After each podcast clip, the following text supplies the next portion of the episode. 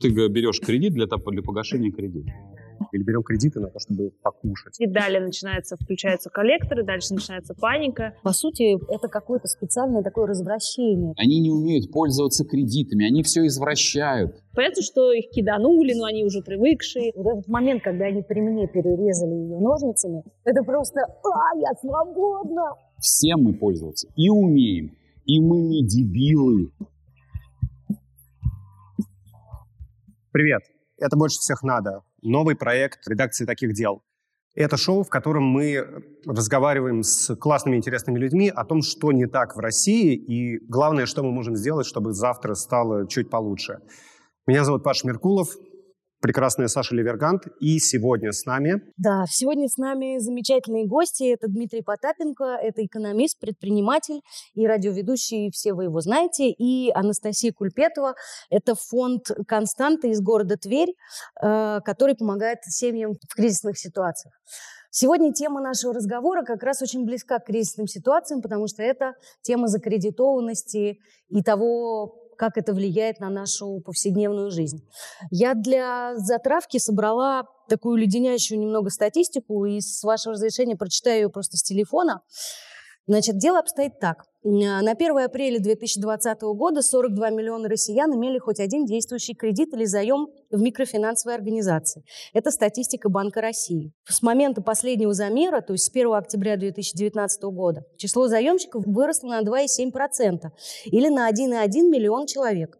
Около трети должников, 34% от всех 42 миллионов, можно считать достаточно закредитованными. Они имеют не один, а несколько кредитов или займов. Это 12,8 миллионов россиян на которых приходится 54% задолженности по банковским судам. Ну, честно говоря, волосы шевелятся у меня. Сложно. Мне кажется, цифр. Очень, очень много цифр, надо суммировать. У половины населения России есть кредиты в размере половины годовой зарплаты. И вот из этих людей треть испытывает проблемы с тем, чтобы эти кредиты вернуть. Это если обобщить вот те цифры, которые ты сказала. А, задолженность россиян на сегодняшний день, на девятый месяц, поскольку это данные а начала года, составляет 19,7 триллионов рублей в общей сложности. Плохо ли это или хорошо? Ну, тут, опять-таки, тоже вы сейчас поведете этот наш корабль под названием «Программа». А вы абсолютно верно сейчас начали э, заводить в ту гавань, да. которую мы и целимся. Да, плохо, плохо ли это хорошо, потому что есть, э, ну, опять-таки, поскольку я все-таки экономист, э, есть условно хорошие кредиты или долги, а есть плохие. Есть определенная грань для россиян, которые ну, еще можно... В какой зоне мы сейчас находимся? Мы сейчас находимся в желтой, переходящей в красную зону. То есть пока это еще до 23 а, триллионов а, не добежал. То есть вот мы сейчас выползем, скорее всего, в, в, по концу февраля где-то в 21 триллион. Вот тогда уже можно будет говорить э, засада. А почему эти зоны, как они поделены? Они поделены, ключевой вопрос не в наличии или отсутствии кредита. Кредит — это вообще просто плечо, которое тебе подставляется. Это инструментарий. Ну вот если бы у нас были приборы, это вилка, да, мы с тобой можем вилкой, интеллигентно изображая из себя там а, царственных особ кушать, а можем воткнуть в глаз. И то, и другое назначение вилки возможно. И вот, собственно говоря, в кредитовании крайне важно, есть цифры, вот которых вы там чуть-чуть упомянули, а это именно револьверное кредитование, когда идет несколько кредитов. То есть на что расходуется, то есть структура кредита. Если люди, например, берут, дай бог им здоровья, вот сейчас мы находимся с вами в 2020 году, в конце, и прямо у нас такой бум, все там много говорят о том, что покупают ипотека, квартиры, да, ипотека, да, да. а после ипотеки пошли кредиты на машины, машины скупают, да-да-да, то э, это надо оценивать, что это такая желтая зона с переходом в красную. Потому что не вопрос в том, что вы купили, например, машину, квартиру, дай бог вам здоровья, яхта, самолет и, может быть, там золотые слитки – положили у себя там в подвале, как некоторые сотрудники ФСБ, опять-таки, дай бог им здоровья, ну, тоже они, может быть, ипотечные кредиты. А вопрос, собственно говоря, насколько ты в состоянии обеспечить обслуживание этого кредита, то есть фазерат. И вот этот момент, а, когда идет второй, третий кредит, это уже тревожная история по причине того, что как раз это момент перехода человека, что он не может проконтролировать свои расходы. И на что он расходует эти... Револьверный кредит – это кредит, который берется, Прямо чтобы погасить следующий Вот кредит, как барабан, он потому и называется револьверный, потому что ты берешь кредит для, для погашения кредита. То есть это, то есть это тот, тот момент, с которого начинается кабала, когда Это ты уже не можешь Ты уже не выйдешь оттуда этого. никогда. Начинается зависимость уже отчасти. Даже Ну, кабала, конечно, это, это да, это кабала, зависимость абсолютно. От панического состояния не может э, поплатить первый кредит, берет второй кредит, далее начинается, включаются коллекторы, дальше начинается паника. Это Ну как снежный и- ком. Да, и рабо- Ну, работа конечно. напрямую, наверное, уже в- психотерапевты должны включаться. В Я всегда историю. говорю, что психиатрия в большом долгу перед э, обществом. Кредиторами? Вообще перед обществом. Да, Вообще скорее. перед обществом. Мгм. Потому что многие вещи действительно отсекаться должны ну, на первоначальном этапе. Помимо этих цифр есть еще куча стереотипов в том, что касается кредитов. Ну, вообще, а, все считают, что мы, россияне, финансово не очень-то грамотные ребята, да, мы не очень разбираемся с кредитами, с кредитками, покупаем айфоны или, не знаю, или берем кредиты на то, чтобы покушать. Самое, кажется, неразумное поведение, да, в отношении какого-то банковского продукта. А, там все боятся коллекторов, а, боятся, что у них под дверью поставят какой-нибудь куб, там будет написано «должник», будут звонить э, родителям, писать на двери что-нибудь.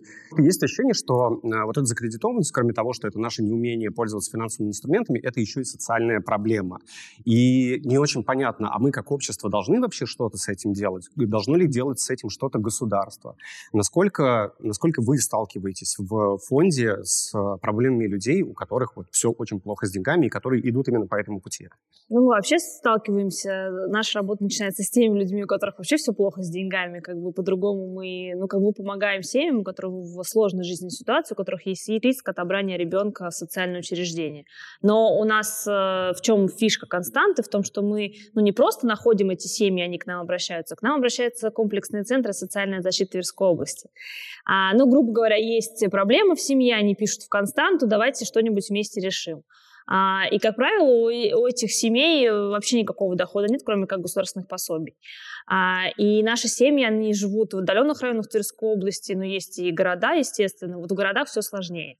Тут даже не про социальную группу. Здесь э, дело в том, что есть доступность э, к деньгам, то это намного сложнее работать с семьей, которая живет в, рай, в районном центре, чем с семьей в глубинке, потому что изысков нету. В деревнях есть э, определенная тенденция, нету... эм, Соблазн. Соблазна. Да, нет соблазна, как бы там один соблазн. Можно сходить э, за самогоном, а можно пойти подработать... Э, На тракторе. Да, на тракторе и получить э, какие-то деньги. Но наша категория семей, они в основном без официального дохода, и э, те кредитованием, которым они пользуются, это либо кредитные карты, которые каким-то образом им дают официальные банки, либо микрокредитование. И, а, конечно, есть разные случаи. Есть, где семья возьмет микрокредит и отдаст в следующем месяце, потому что они брали на нужды ребенка собрать в школу, или там на, до зарплаты не хватило денег, до каких-то пособий, но они знают свою ответственность, они отдают. А есть истории, где э, очень жесткое злоупотребление кредитов, вплоть там до зависимости, как игромания, и это заканчивается психиатрической больницей. Тут просто надо как-то в... Я даже не знаю, вот думала я про очень долго думала на тему, как это вообще урегулировать, есть ли какая-то возможность. Я бы просто не попросила бы государство закрыть микрокредитование в районах. А вот, там, вот где... у меня как раз вопрос с этим связан. Вот нет у вас ощущения, что э, по сути это какое-то специальное такое развращение? То есть это так доступно, это так несложно взять этот кредит, что ну ты может, может ты и не думал бы об этом, а тут у тебя из каждого угла у тебя кричит вывеска «возьми деньги легко, беспроцентно». То есть это, ну, это как бы развращает тебя, да? Понимаете, здесь же мы, вы, вы, по сути дела, задаете другой вопрос. Он называется вопрос о власти над тобой или власти над собой. Он куда глубже. А, ведь скажите, почему вы, например, не употребляете наркотики? Или я не употребляю наркотики? Это так доступно. В принципе, не очень сложно взять закладку на, на, на солей. Все это возможно. А здесь мы все время делаем очень важную прокладку, точнее, ложную прокладку, когда мы говорим, вот смотри, государство некое мифологическое, потому что вообще с ключевым вопросом надо сначала определиться, а государство что это такое? Государство вообще это по-правильному, это сервисная функция. Uh-huh. Ну, вы же не, не, не говорите там, например, мы нанимаем неких гастарбайтеров для ремонта, не знаю, ванной комнаты и говорим, что давай-ка ты мне что-то скажешь, как делать. Мы ровно обратно говорим, минуточку, значит, слухами не сюды. Дорогой Улугбек, вот ты идешь туда, ты покупаешь это, вот такой какой-то планчик, если я побогаче, я даю дизайнера, который говорит, вот это нужно сделать. Но это, это проблема. Это фундаментальная история. И тогда вот на самом деле Насти не должно существовать как класса вообще в природе. Она выполняет то, в чем провал гражданского общества, нас как гражданского общества, и провал того, что мы ошибочно называем государством. Она э, отпахивает за нас. Ну, я объединяю общество. Нет, я на самом деле отчасти согласна, но по примеру жизненному а, и там работы 9 лет в, на, ну, в области в Тверской и вообще с семьями, у которых есть дети, повторюсь, мы работаем а, с теми родителями, ну, людьми, у которых есть дети, а это уже как бы, ну, они ради этих детей живут, как, угу. а, если у них есть мотивация. Мы не работаем в категории там, где уже дно, а, потому что, ну, это безнадежно. Мы работаем там, где есть желание выкарабкаться из этого всего состояния. Но и я дополню, что в этом году, вот сейчас, ну, скажем про пособия, которые были выплачены э, людям с детьми, да, а, они очень помогли, потому что половина, в прошлом году половина семей брали микрокредиты, кредиты, чтобы собрать детей в школу, чтобы отправить, э, прокормить их э, в осенне-зимний период и так далее. Но если бы было бы доход у людей, он может быть э, любой. И вот эти вот э, пособия, конечно, многие из них воспользовались э,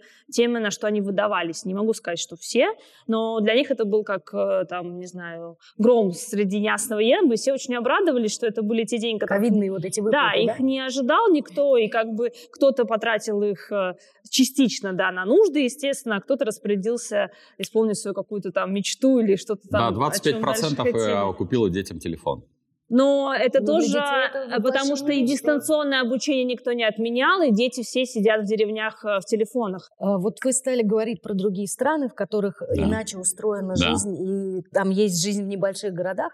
А с э, кредитами как там дело обстоит? Вот, ну, в Америке сплошь и рядом деле, все берут кредиты. Самая интересная история, то, что у нас кредиты, прости, что я да, так да. вторгаюсь, у нас кредиты воспринимаются как что-то страшное. Я помню, как я выплачивал свой первый кредит, и я был ужасно рад, что все все-все, больше никогда. Я просто помню момент, когда я пришла закрывать свою кредитную карточку в Ситибанке. И вот этот момент, когда они при мне перерезали ее ножницами, я не Уровень помню, оргазма? Счастлив... Да, это просто, это просто, а, я свободна.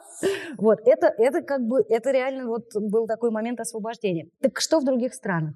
Когда туда, на ту почву ложится та самая вилка, о которой мы с тобой говорили в самом начале, а, люди начинают ее использовать по-разному. Есть ли там мошеннические схемы с микрофинансированием? Есть.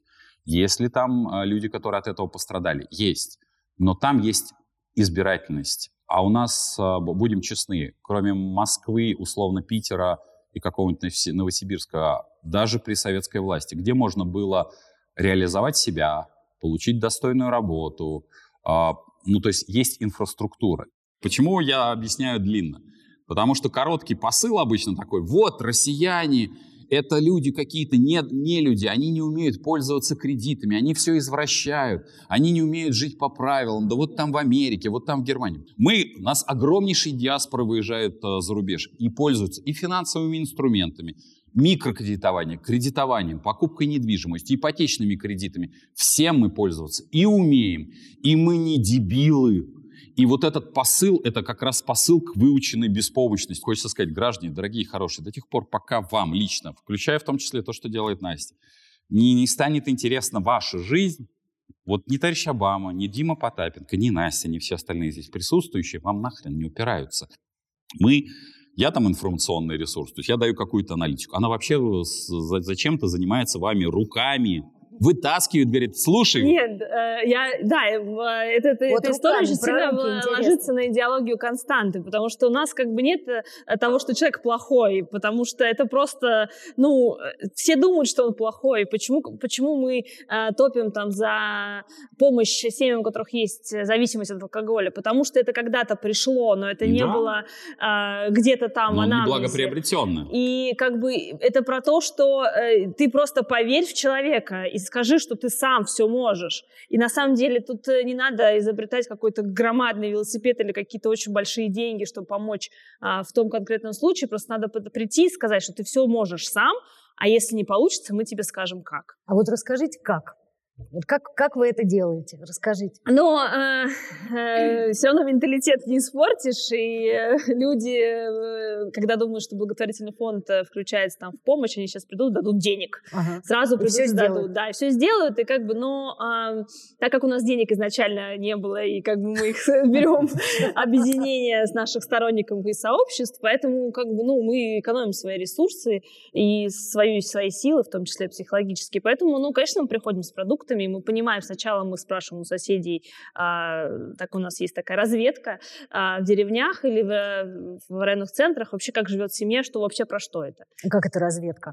Ну, есть э, органы социальной защиты, у них одно мнение. У нас есть кураторы, которые, вот как сказать, тот человек, который тебя оттуда вытащит. Но э, разные подходы есть. Есть подход, когда ты все сделаешь э, за него, да, и как бы будет благополучие у детей в семье. Есть подход социальной защиты, когда мы же тебе сказали, как это надо сделать. Вот ты почему это через две недели не сделал? Ну мы же тебе сказали. А есть подход там, не знаю, социально-революционного центра. Давайте мы вас сейчас на полгода заберем ребенка, а вы вот это, вот это, вот это сами за этот период времени сделаете. Неважно, что у вас там будет в душе и в психологии, но зато ваш ребенок будет сыт, а вот у вас сегодня хлебушка нет. Но у нас подход такой, что как бы вот у тебя есть возможность есть у тебя сегодня есть еда, а завтра ты можешь подумать, где взять эту еду на следующий день. Но как бы э, прийти без всего мы тоже не можем. Естественно, мы входим в доверие к нашим семьям, и оттуда же вылезает история кредитов, э, микрокредитования. Угу. Это не сразу все. Все говорят, у нас кредитов нет, вообще у нас ничего нет, у нас денег нет, кредитов нет. Но когда эта разведка работает, мы понимаем, что когда-то этот человек э, там, мог работать, он зарабатывал, и что-то просто в этот переломный момент случилось. И мы ищем вот это вот что-то, когда это случилось. Но и с кредитованием все это сложно, э, потому что э, так как один кредит берется и им гасится другой кредит, а есть еще и государственные кредиты, э, это начинается страх, а страх э, у людей, которые не защищены вообще изначально были, это уже вопрос зависимости. И мы когда, э, это не случай константы, это моя личная история, когда просто один из, ну, знающий меня человек позвонил и сказал, что вот обратилась женщина, у нее там два ребенка а, с ДЦП, да, взрослые уже дети, и у нее есть один государственный кредит, а сама она работает на РЖД, у нее сгорел дом. А дом это был для нее, у нее не было там за 56 лет ни одного своего жилья полноценного, она была с мужем в разводе, и она очень хотела в мечтах, чтобы у нее был свой кров. И как бы дом горит, э, и, и все. И все, все вложенные деньги, которые были эти кредиты, остались там. Что ей, что ей выдается? Ей выдается пособие в 6 тысяч рублей, она идет в церковь, просит там помощи, церковь ей выдает жилье, которое мягко говоря, я не знаю, ну, это ужасное состояние жилья. Э, ну, с печкой теплой, но, конечно, это все, все в ужасных условиях. Там же живут дети. А что дальше происходит? Дальше идет микрокредитование. А после микрокредитования включается коллектор. И на этом у человека начинается кризис. И тогда она просто, там замораживаются счета э, банковские и так далее. Но единственный выход, вот мы решаем э, вступить в процесс банкротства, но это был круг 6-9 э, месяцев, который был просто и для меня, а я э, больше социальной да, сферы, я не юрист, не экономист, но э, разбираясь в процессе этого и принимая на себя решение, что мы будем с ней вступать в процесс банкротства, э, я посоветовалась с юристами, с психологами, и поняла, что это надо быть очень стойко мужественным человеком, чтобы пройти всю эту процедуру. Ну и самое главное, это, это только-только начало пути. Да, что... это начало Почему? пути, и он может закончиться не в лучшую пользу. Он закончится не в лучшую пользу, и ей придется оттуда выковыриваться. Дело в том, что ну, есть э, стоимость самой процедуры банкротства, даже если предположим, что она обнуляется, после этого на минимум 5 лет она не в состоянии будет, по сути дела, работать никакими финансовыми инструментами, ее счета будут под контролем. То есть это вся история персональное банкротство, это очень жесткий инструмент в целом.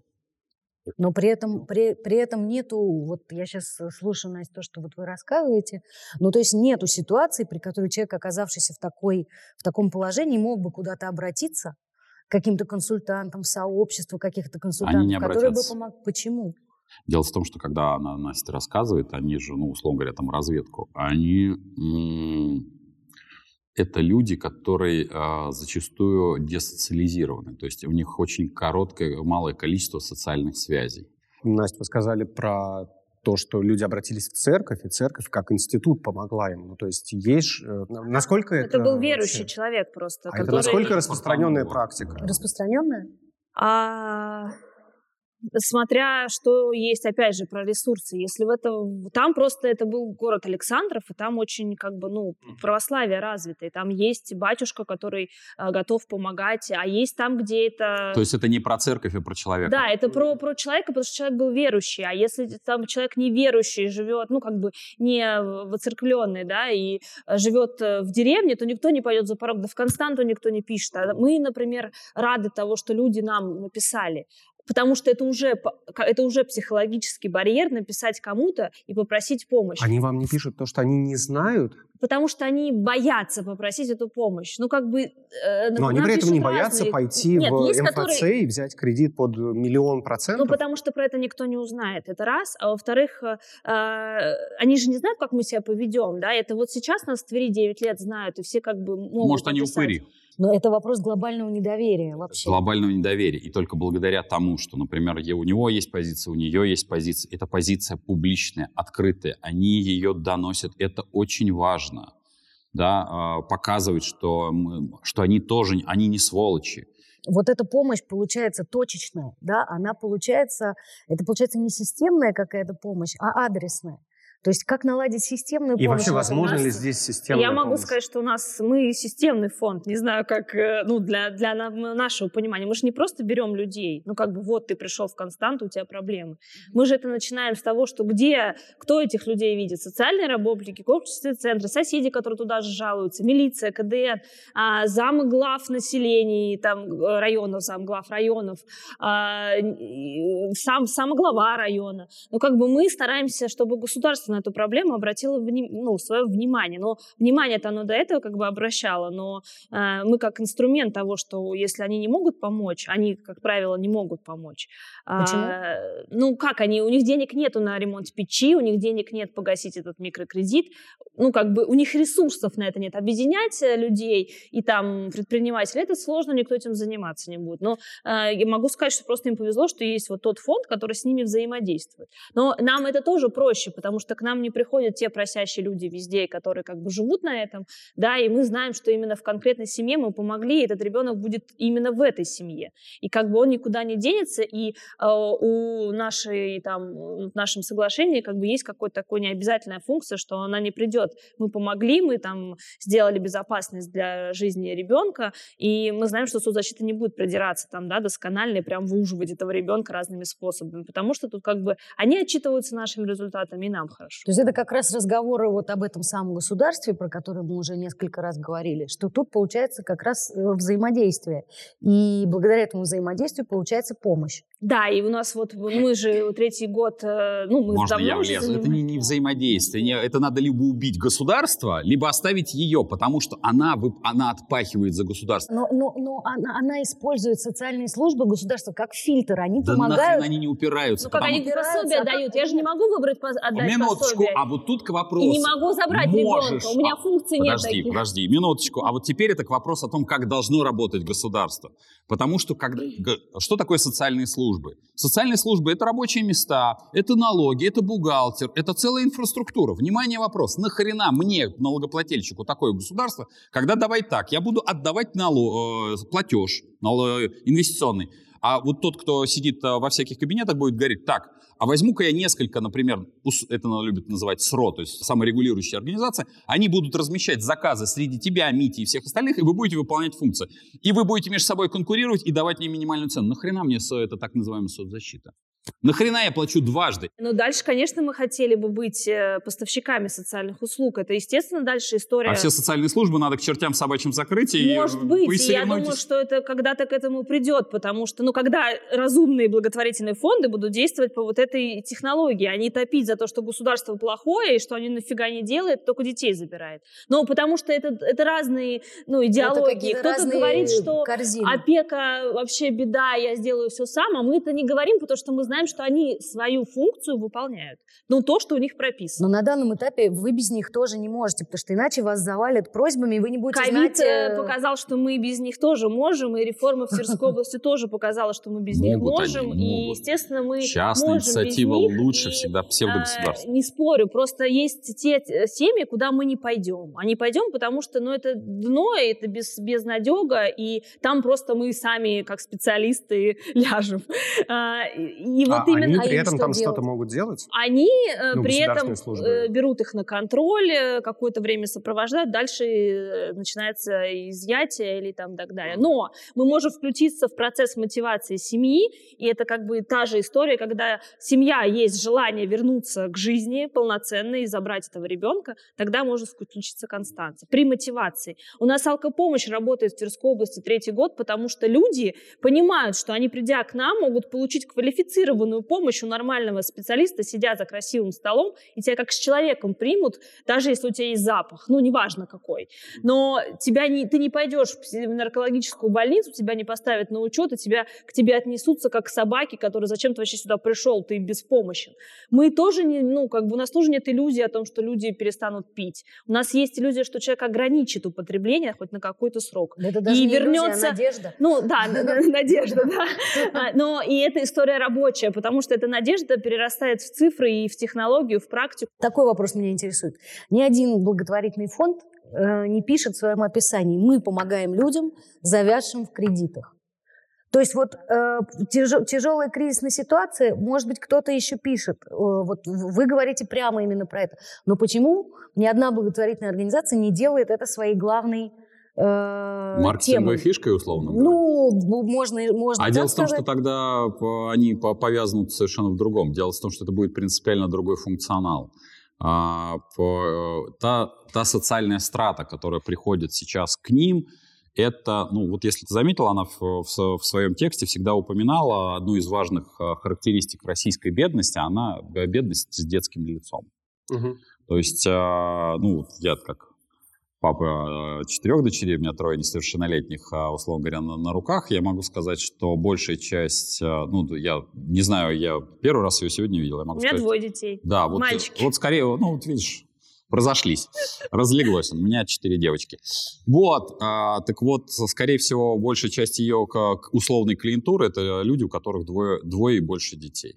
Не потому, что я, я не, не знаю ее реальную клиентуру, потому что второй ребенок для Российской Федерации это, это все, это попандос. Ты уже практически, ты не вылезаешь из этой всей истории. Плюс, скорее всего, это разведенная женщина, мужик абьюз внутри семьи, ну, А история с материнским капиталом, она не делает ситуацию У нас хуже? делает. Мы как раз, э, наша программа, я про переселение, про то, что мы сейчас нашли выход, и два года назад, и тиражируем эту историю. Мы дополняем денежные средства, чтобы переселить семью в социальный, ну, как бы в район, там, где есть садик, и это выгоднее, чем мы будем эту семью сопровождать. Это выгоднее мы добавляем, там, 350, ну, это условно, да, деньги, в за- в зависимости, где, Ну, какой там район. регион, да. Но у нас самая максимальная сумма была 350 тысяч рублей, плюс материнский капитал, а есть еще функция государства, депутатские э, всякие там привилегии, они могут распределить эти деньги и выделить еще плюс этому плюсом к этой семье при грамотном подходе. И тогда э, многодетная семья, имея э, несколько детей, э, переезжает из малообеспеченной деревни, из глуши в район, где есть инфраструктура.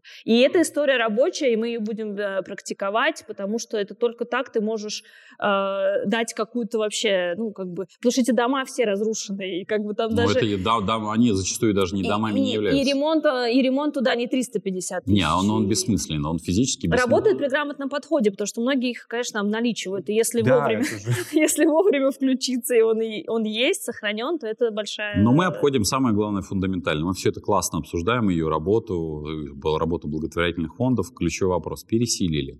Дальше что? Работа нужна. Где работать? Потому что фундаментальный вопрос, опять-таки, будем отматывать.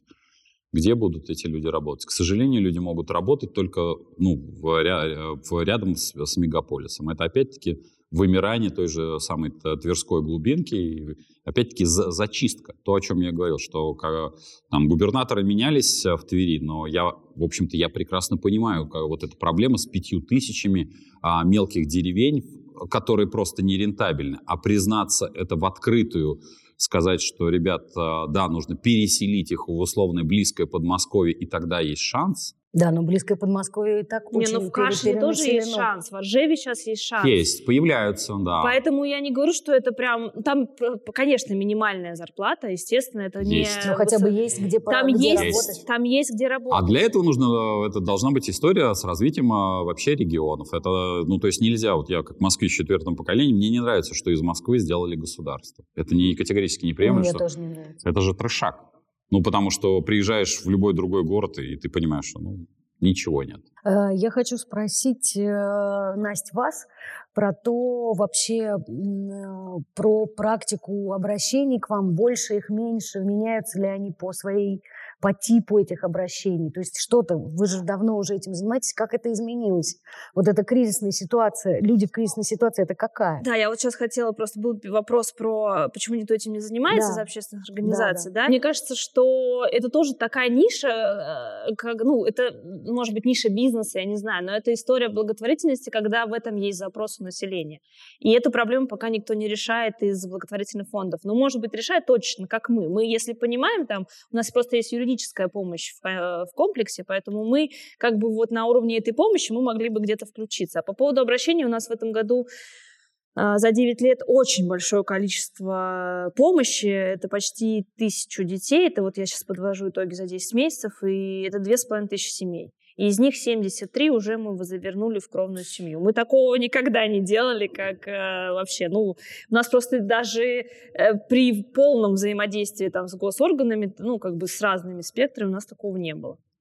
Связано это с тем, что очень нужна была гуманитарная помощь. Тем, что, опять же, эти все наши а, семьи работали в Москве, в Московской области, Мгм. все это закрылось, кого-то кинули зарплатами, люди сидели ограниченно, все что-то ждали, но э, бомбануло там позднее, чем здесь. И мы как раз не выжидали, когда бомбанет. Просто отсроченная. Докатилось, а, Была, да. но, но самое интересное, что им стало легче, им было легче выживать в этой истории, потому Почему? что у них была земля. Не, нежели богат, не, нечего Да. начинать, и можно на что-то опереться. Да, у них было, и они не, не ныли, что это все есть. Ну, как понятно, что их киданули, но они уже привыкшие.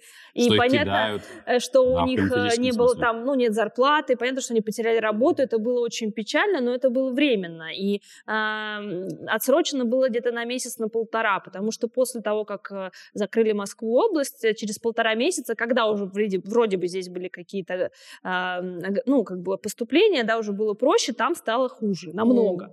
И сейчас сложнее с тем, что эти люди заново не нашли работу. И, а, но есть такая сейчас технология, думаю, что сейчас в Твери тоже это будет круто. А, Есть госконтракты, и люди стали больше принимать эту историю, когда тебе государство дает деньги на малое предпринимательство, на развитие каких-то вещей. И у тех, кого была какая-то надежда... 450 тысяч, по-моему. 250. сейчас 200 самая, это самая большая сумма будет Как- 250 как люди Что, про это что еще, узнают? как это работает вообще? Слушайте, но это только вводится, это было, это такая история в Твери, она развивается, эти госкон... э, гос... Госсубсидии э, это субсидии, да, они сейчас есть, ну как узнают? Если опека решит дать, то дает, но не всем. Это тоже надо быть на хорошем счету и большая быть надежда. Но у них сейчас они меняют свои законы, в следующем году я думаю, что это будет эм, такая, ну, технология будет проще, а как получить, ну, мы можем им помочь составить грамотную анкету. Но тут главное, они же смотрят по формальному признаку, по важно сути. не получить, важно вернуть и потом Вернуть. Ну, в- важно оправдать эти деньги, они даже не, ну, они не возвращают. Они, да, они это просто- субсидия, но Субсидия, которая э, отчитаться. отчитается так, что вот, допустим, тебе дали швейную машинку, ты на нее шьешь, ну, шьешь Маски детям маски, допустим. что-то делаешь, и как бы у тебя уже есть доход.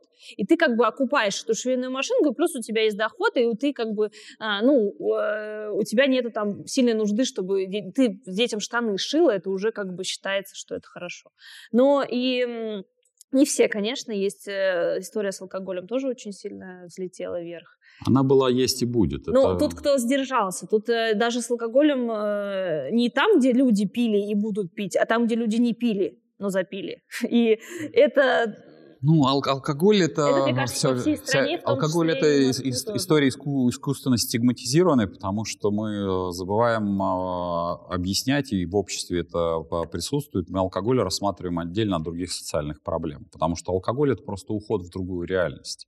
Попытка ухода. Вот прямо, да. Ну, они реально уходят в другую реальность, они, они спиваются. Слушай, и- ну ожирение тоже уходит в другую Конечно, реальность. конечно. Игромания и кредиты, это тоже, это, это та же это- а зависимость. это- А это, собственно говоря, к, вопросу о том, что, опять-таки, э, то, то, с чего начинали, а какая мы Россия в международном разделении труда? Нужен ли нам а, человеческий потенциал или нужны ли нам люди на сегодняшний день? Ну вот мы пришли уже в нашем разговоре к э, нашему такому финальному с Пашей любимому вопросу, а что В делать? общем-то, да. Что, Что делать? делать? Вот можете каждый сказать, что делать.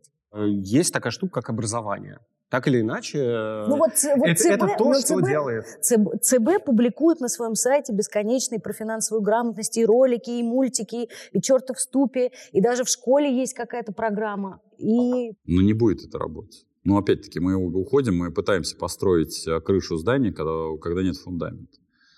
Потому что, опять, э, ну, это шутки шутками, но без понимания того, что государство это всего лишь сервисные функции и базисная история, это действительно избирать и быть избранным, а, это возможность поменять а, а, муниципального депутата, его отозвать, и президента отозвать. Это базисные функции. Мы, это независимые СМИ. Это, почему нужны независимые СМИ? Чтобы они выковырили а, то червоточину, неважно, кто придет. Придет условный Потапенко, вот начнет он там воровать, или Митя Олешковский, чтобы можно было рассказать, что вот этот или этот говнюк, попросту говоря. А без этого ничего происходить не будет.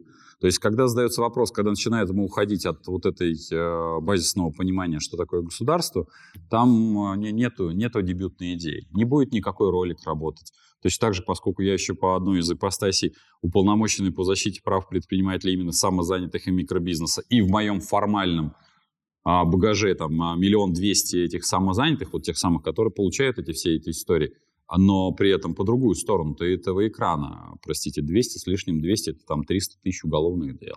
Ну, они откуда берутся? До тех пор, пока не уберутся 200-300 тысяч уголовных дел, то не будет появляться, по, соответственно, никаких а, иных а, институций. Строительство государства российского – это тяжелейшая работа после работы. Если ты для этого ничего не делал ранее, то за, в мироздании выдавать вопрос, ну что надо сделать? Хочется сказать, а ты до этого, вот ты, к- посмотревший этот ролик, тебе сколько годков? Вот ребенка до трех лет я еще могу ответить на вопрос, что тебе делать. В основном те, кто смотрят YouTube, они, простите, половозрелые люди, ты работаешь уже на работе, у тебя еще там а, мера ответственности колоссальная. Ну, начни как-то немножко интересоваться и получать меру ответственности за то, что происходит в стране. Именно в стране.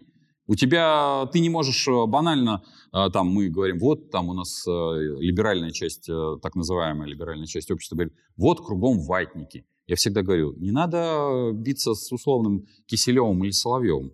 Договорись со своими родителями. Почему? с соседями. Да, да, начни с родителей. Соседи – это все-таки барьер, это граница. 90% говорит, да вот у меня родители смотрят Соловьева и ходят, условно говоря, голосовать за Путина. Слушай, сынок, Проведи агитацию среди них. сделай, сделай. Вот есть очень мотивационный хороший ролик, ну он там, я его воспринимаю как хорошим, когда адмирал выступает, и он очень известный, и говорит, заправь кровать. Вот я тоже заправь кровать. Не надо э, свергать Путина, не надо его свергать. И ставить Навального не надо, и свергать потом Навального, потому что вы все время будете делать опять вот этого, э, извините, черного дракона.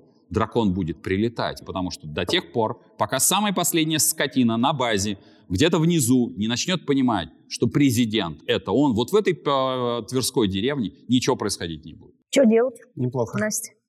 Сорян. Это можно вырезать. Не, это, это очень... э, Заслушалась. очень Не, ну я не знаю, объединяться общество, опять же. Ну, это не- моя позиция, ну, как э, директор фонда и вообще э, в благотворительной сфере, мне кажется, что пока общество про это как-то не будет говорить, хотя бы кто-то из них, чем больше ты говоришь про эти проблемы, тем пусть понемножку это меняется. Также и с микрокредитованием про ответственность э, людей, которые берут это, все равно должна быть эта ответственность. Вот меня, например, очень удивляет, когда ты берешь свободно, а потом отдаешь 5 тысяч, отдаешь там 20 в конце месяца. Это, конечно, ужас, но это должно же как-то регулироваться, это же должен кто-то хотя бы про это заговорить, к чему это приводит, потому что это приводит к суицидам, психическим больницам, психиатрическим, Мгм. с, к срывам, что это ну просто ад. И э, давайте про это хотя бы хотя бы говорить, ну может, ну говорить э, корректно, не оскорбляя никого, уважая самого себя и того человека, кому ты помогаешь. ну, за, мне кажется, будущее все равно, какого бы государства не было, но за объединение ресурсов и при правильном э, распределении этих э, функций, да, и за ответ каждого человека, который решает э, чью-то судьбу, тоже важно. Спасибо вам за сегодняшний разговор. Э, всем пока. Это было шоу «Больше всех надо». Смотрите нас э, на YouTube, слушайте на всех подкаст-платформах и поддерживайте нас на Патреоне. Тогда мы сможем делать, сделать еще больше клевых выпусков с такими замечательными гостями, как у нас сегодня. Пока. Пока.